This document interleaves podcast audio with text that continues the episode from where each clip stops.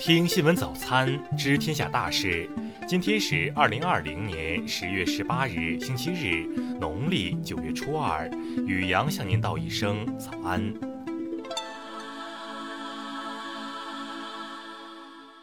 先来关注头条新闻。据印度媒体报道，一名十三岁少女因拒绝被强奸，惨遭施暴者纵火，因严重烧伤且救治无效，于当地时间十五日晚去世。根据警方说法。这名某部落少女生前受雇于一男子家中做家务。九月十八日，该男子曾试图强奸她。当她反抗时，该施暴者将汽油倒在她身上，并纵火焚烧。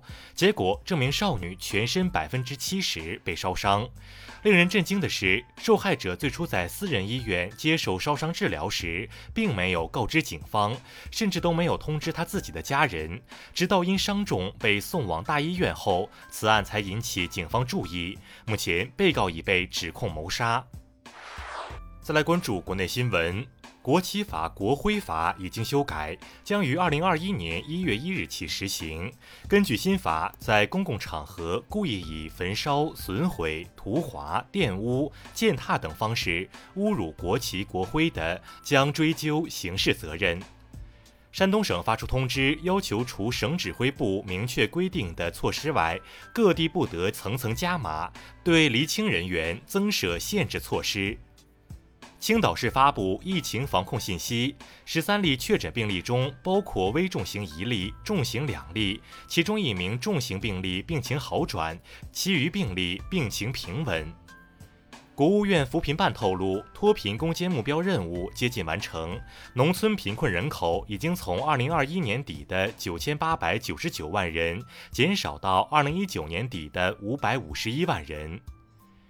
国际权威学术期刊《柳叶刀》发布，又一种中国新冠疫苗临床试验表明，免疫及安全性良好，在六十岁以上群体中同样安全有效。据路透社报道，美国联邦通信委员会致信美国司法部及其他机构，要求详细说明中国联通在美运营是否会对其国家安全构成威胁。中央政法委会议透露，将升级幺二三三七智能化举报平台，拓展完善政法干警违纪违法问题举报功能。内蒙古自治区纪委监委消息，通辽市委原常委、统战部部长曹文敏被双开，除了腐化堕落外，曹文敏甚至还在疫情防控期间聚众赌博。再来关注国际新闻。十六日，巴黎一名历史老师在街上被一名十八岁年轻人斩首，凶手被警察开枪击伤后死亡。由于凶手公开行凶且手段残忍，此案震动法国。目前已有四名相关嫌疑人被捕。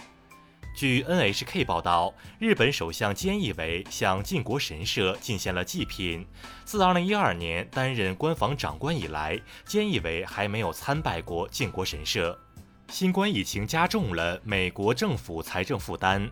报告显示，美国2020财年预算赤字高达3.132万亿美元，债务规模超过了 GDP，打破历史记录。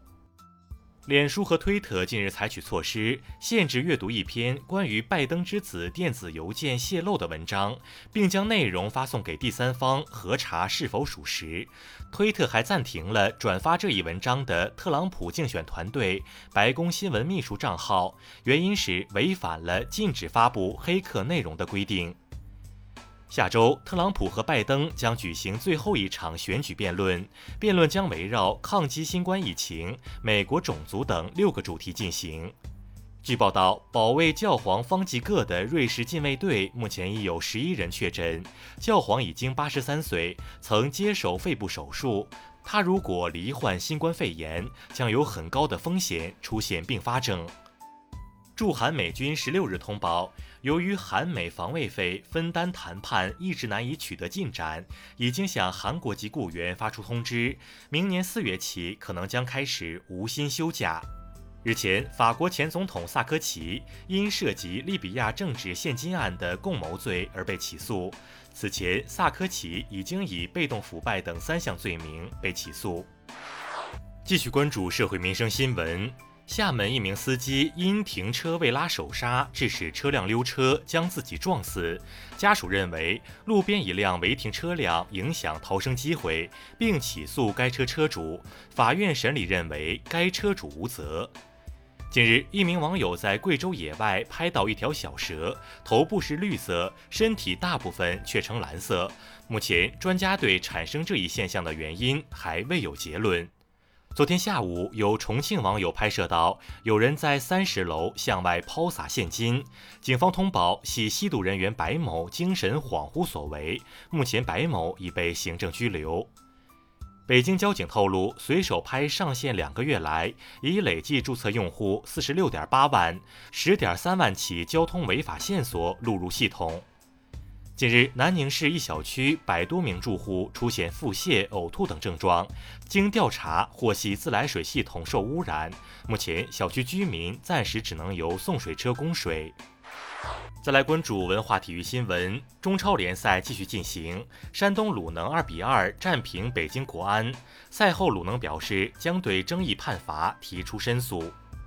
CBA 新赛季昨天揭幕，卫冕冠军广东队一百一十一比一百三十八不敌浙江，一百三十八的失分在广东队历史上排名第三。球星 C 罗在国家队被检测出感染新冠病毒，仍从葡萄牙飞回意大利。意大利体育部长斯帕达弗拉认为，这可能违反了防疫规定。国家新闻出版署公布了十月第一批国产游戏批号。共有六十七款游戏获准发行。以上就是今天新闻早餐的全部内容。如果您觉得节目不错，请点击再看按钮。咱们明天不见不散。